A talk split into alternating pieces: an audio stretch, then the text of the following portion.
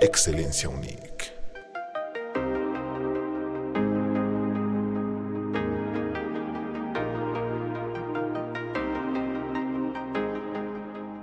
Hola, ¿qué tal amigos? Sean bienvenidos a este episodio. Mi nombre es José Camilo y en esta ocasión vamos a estar tomando un tema que es muy interesante ya que vamos a hablar de producción digital. ¿Cuántos de nosotros no hemos escuchado música en Spotify, en Amazon, en miles de plataformas, pero nos preguntamos cómo es que se grabó esa guitarra, cómo es que se grabó ese esa batería, esa trompeta, cuestiones de instrumentos y a veces no se graban los instrumentos, sino nada más se componen digitalmente.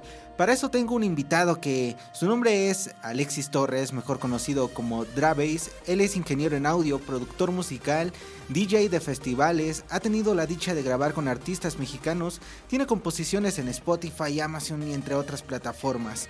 Alexis, ¿cómo estamos? ¿Qué tal Camilo? ¿Cómo te encuentras el día de hoy? Bien, bien, gracias. ¿Y tú? Bien, bien, la verdad, bastante animado en esta ocasión.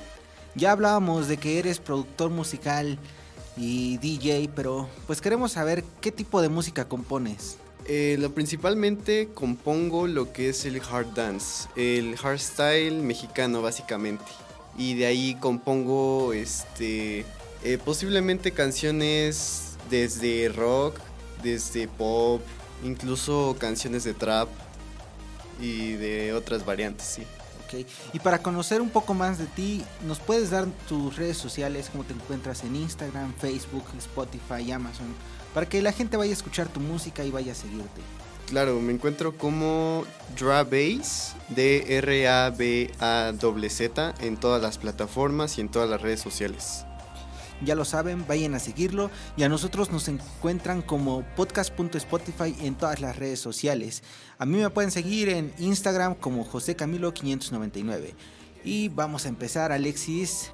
Ya que nos platicabas sobre que hacías composiciones digitales, ¿qué es lo primero que haces antes de componer una canción? Supongo que son varios factores o a lo mejor es uno, no sé cómo sea tu caso.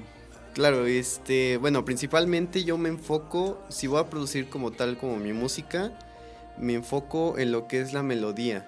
La melodía la transformo directamente en piano y de ahí ya saco acordes, lo que es el bassline y acordes de que llevaría las capas en, en cuestión de las melodías y así. ¿Tú tocas algún instrumento para poder componer o algo así? Claro, toco eh, lo que es este un MIDI para poderme este, apoyar en, en, este aspecto. Si no, ya tendría como que hacerlo manualmente directamente desde el DAW. Y pues si no conocen lo que es como MIDI, es como una especie de tecladito en donde puedes, este, pues básicamente tocar como si fuera un piano. Como si fuera un piano físico. Sí, claro, un piano físico y pues con ese instrumento es el que más me apoyo y es el que muchísimos este, productores musicales son los que se apoyan más en ese estilo. ¿En qué te inspiras para poder componer una canción?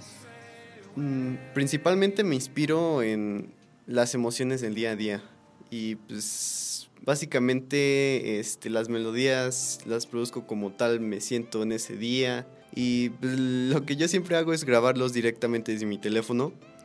Y como los grabo ahí, este, voy sacando ideas tras ideas tras ideas y después sacarlas para algún plan futuro. O sea, yo no podría componer si estoy enojado una canción triste o crees que sí pueda?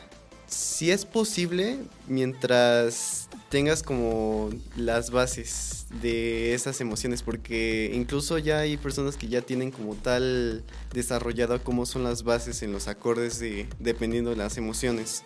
Y ya pues básicamente puedes crear como tú te sientas, una melodía. ¿Cómo es el proceso que haces en cada composición? O sea, ya tienes tu piano virtual, tu MIDI, ya sacas las notas, Supongamos que yo ahorita estoy feliz, saco un sol mayor, un re mayor y me pongo a componer y todo eso, pero ¿cómo es ese proceso que haces en esa, en esa composición después de que ya tienes los acordes? Eh, pues básicamente lo que hago es encontrar el sonido ideal.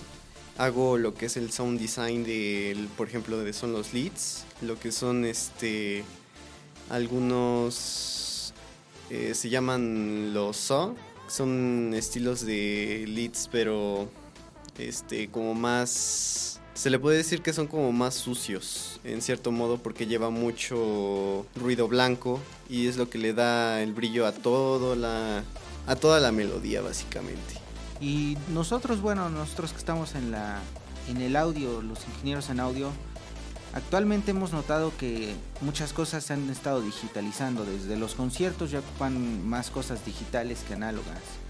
¿Tú qué opinas de que estos equipos de audio se están actualizando actualmente? Incluso en las canciones ya son más digitales.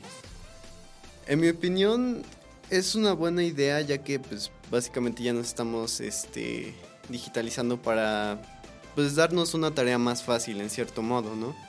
Y este pues en cierto modo sí sería buena idea seguir este ampliando esa esa gama de de componentes para poder hacer una producción más fiel al, a lo que es este pues lo que estamos tratando de idear, ¿no? ¿Sientes que la industria ha crecido con estas composiciones digitales en ámbito de, de que van a un festival y los DJs ya llevan su set? De que van a, una, a un concierto y los ingenieros en audio ya tienen su mezcladora digital, su controladora digital y todas estas cuestiones. ¿Crees que ese tipo de acciones han crecido en la industria, han hecho crecer esta industria? Sí lo han hecho porque pues ya tienen como tal lo que se le llaman los presets en lo que es la mezcladora digital y este pues ya es más fácil porque ya nomás este te puedes apoyar con un artista diciéndole pues esto es lo que tú quieres y con ese preset ya lo pasas directamente a lo que es la mezcladora digital y este pues ya en un evento en vivo ya lo puedes este ocupar fácilmente, o sea, ya nomás sería colocar, por ejemplo, una USB y colocar el preset y directamente ya está ecualizado todo. O sea, ya es directamente todo. Y pues tú nos comentaste que habías grabado con artistas. Quisiera saber cuál es la diferencia que notas a la hora de una composición digital totalmente en tu computadora a grabar con un artista?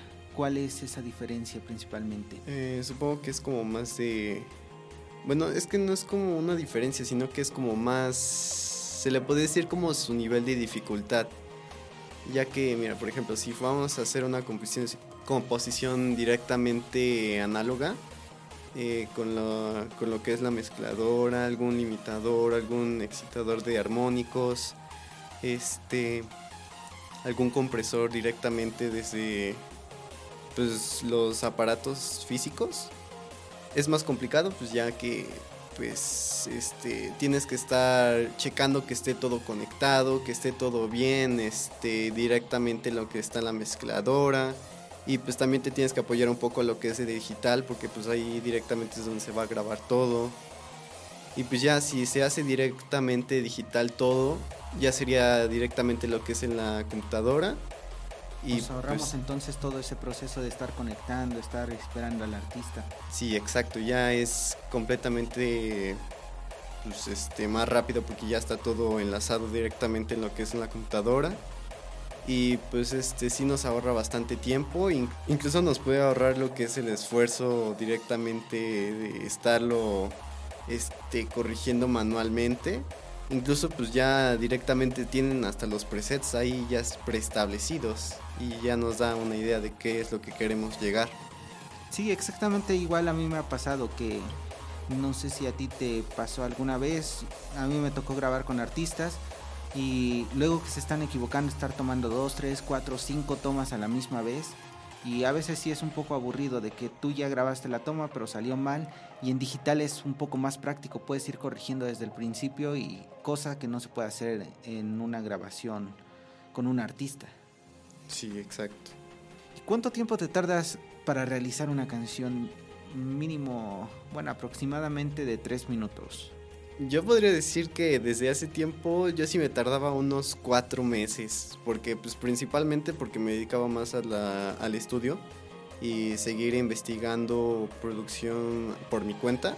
Pero actualmente ya una canción de aproximadamente tres minutos me puedo tardar un mes. Un mes ya con toda la mezcla y masterización y ya incluso ya subiendo a plataformas. Para poder hacer una composición por primera vez o o para poder entrar en este mundo, ¿quién te inspiró? ¿Cuáles fueron tus principales influencias para que tú dijeras, quiero ser ingeniero en audio, quiero componer canciones, quiero hacer sets, quiero poder algún día estar en un festival de DJ, ser ingeniero en audio, productor musical? ¿Quién fue que las primeras, quiénes fueron las primeras influencias? Mm, bueno, principalmente las primeras influencias fueron pues mis artistas favoritos cuando yo inicié a escuchar lo que es la música electrónica fueron lo que fue Skrillex. Él fue el primero de todos. Skrillex, mi historia.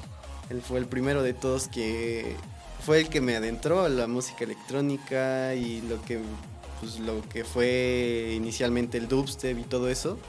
De ahí tengo a Vichy, también fue una buena inspiración para mí por pues básicamente sus melodías. Sus melodías son demasiado emotivas, con mucha energía y pues esas son las que llevo más estudiando sus acordes.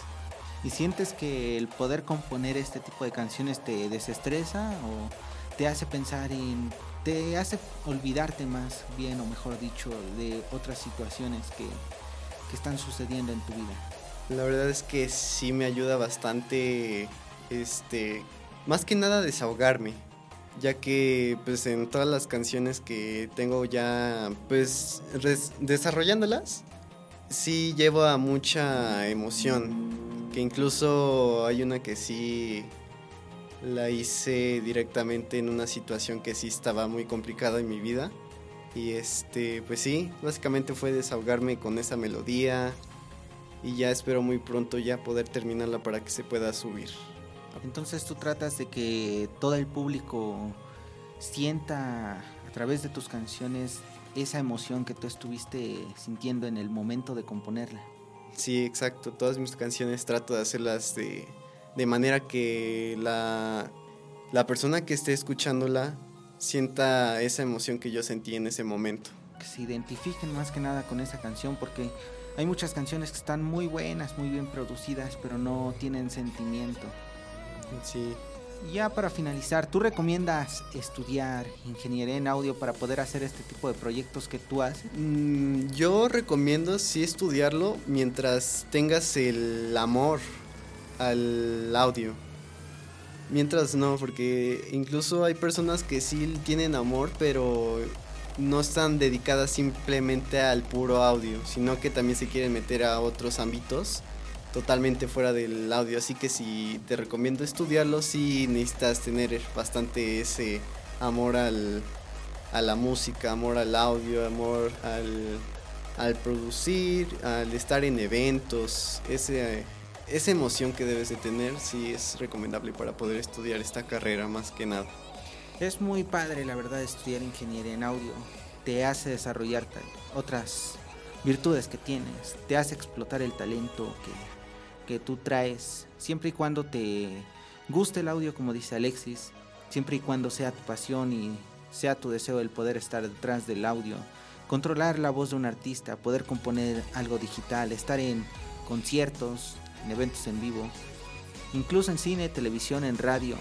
Si es tu pasión, pues adelante, estudia ingeniería en audio y pues para mí sí es súper recomendable. Igual retomo lo que dijo Alexis, siempre y cuando tú tengas ese amor y esa pasión por la carrera.